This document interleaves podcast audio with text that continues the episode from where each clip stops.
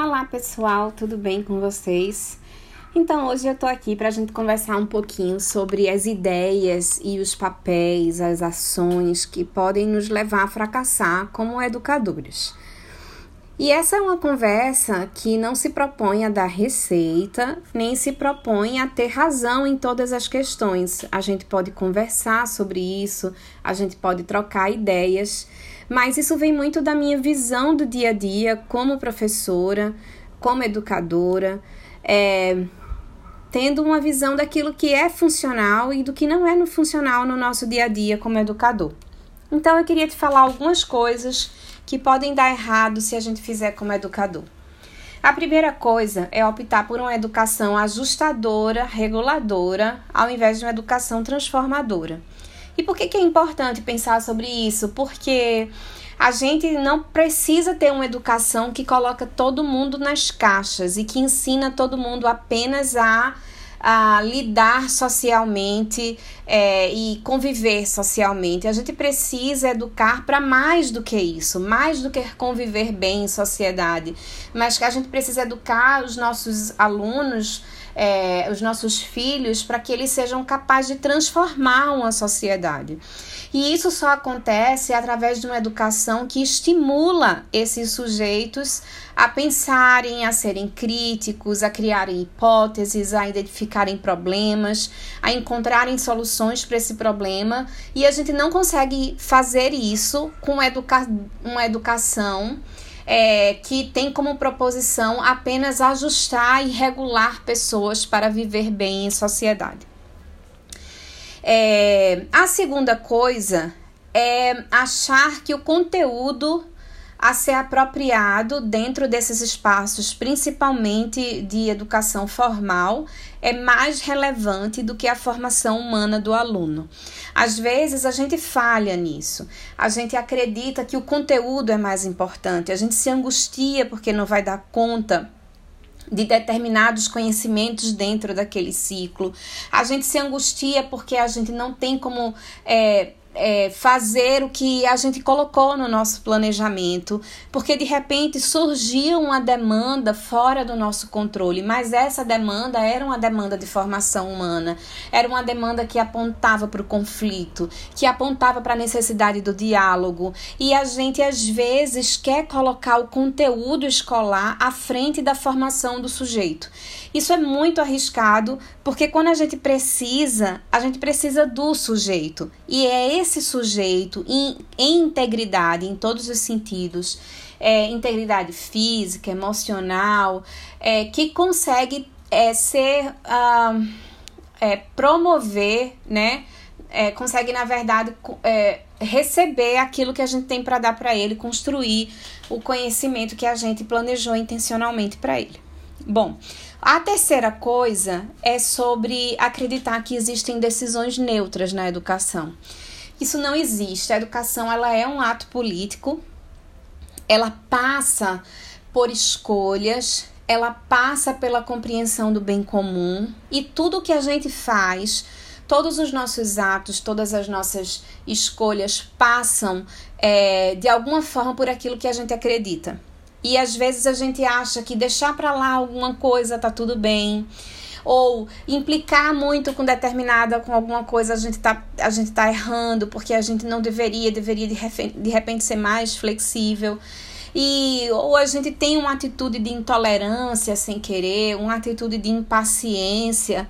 E a gente precisa ter muito autocontrole em relação a essas, a essas coisas, porque a gente pode ter, sem querer, atitudes de exclusão, atitudes que não favorecem a equidade, porque nenhuma da nossa, das nossas decisões, nenhuma das nossas práticas, elas são neutras. Elas também ensinam aos nossos alunos a se constituírem pessoas dentro desse espaço social. Então, esse é um terceiro ponto muito importante, é entender que nada do que a gente faz dentro do espaço de convívio escolar é neutro. A quarta coisa é querer que os alunos se adaptem às nossas expectativas, ao invés da gente procurar se adaptar às expectativas e necessidades deles. É, é, muito comum mesmo que a gente fique chateado quando o nosso aluno não corresponde àquilo que a gente queria. E a gente sempre acha que a culpa está no outro, porque ele não está investindo tanto quanto deveria, ele não está se comprometendo tanto quanto ele deveria. Mas a gente pode fazer uma pergunta ao contrário. Como é que eu posso entender qual é a expectativa dele, qual é a necessidade dele e como é que esse engajamento dele de alguma forma mensura que eu estou atendendo ou não essas expectativas? E caso eu não esteja atendendo, porque eu realmente não tenho condição de atender, eu preciso equiparar essas expectativas. Então, isso parte de um processo de diálogo, de conversa, de troca, para que a gente não se frustre, nem a gente se frustre com ele, nem ele se frustre com a gente, porque a gente tá com olhares direcionados para lugares diferentes e aí a gente nunca vai achar o que a gente quer. A quinta coisa é esperar que o aluno esteja automotivado para aprender com você, para aprender aquilo que você definiu que era importante. É muito é, interessante a gente entender que quando a gente não fala com clareza sobre o objetivo e a finalidade daquele objeto do conhecimento, é muito difícil que esse aluno compre essa ideia como algo que ele quer apostar também. É, e a gente precisa entender que todo conhecimento que foi construído é, pela humanidade, ele tem uma função, ele surgiu em função de uma demanda, ele foi categorizado em função de uma demanda. Então, como é que surgiu esse conhecimento, né? Qual é a finalidade dele? A gente precisa partir daí. Ele precisa se encantar com essa situação para que ele consiga é, poder ser parte do processo de motivação também. É, número 6 não ter atitudes e convicções claras sobre o seu papel como docente e o que é que você espera do seu aluno, qual é a linha de chegada para os seus alunos. É, é, é isso é, é interessante, gente, porque os nossos alunos eles caminham com a gente e aprendem coisas implícitas com a gente. Então, o nosso papel é muito mais um papel é muito mais do que simplesmente ser um mediador entre aquele objeto específico de conhecimento daquela disciplina. Eles, eles, eles aprendem coisas para além daquilo, né, com a gente. E aí, quando a gente não sabe o nosso papel como docente, às vezes a gente se perde no meio do caminho. Às vezes a gente tem decisões autoritárias, às vezes a gente tem decisões intolerantes, às vezes a gente tem é, uma impressão de que a gente pode maternar é, essa criança, a gente pode acolher a ponto de que o nosso papel é, acaba não cumprindo o papel político que a gente tem nessa mediação de docência.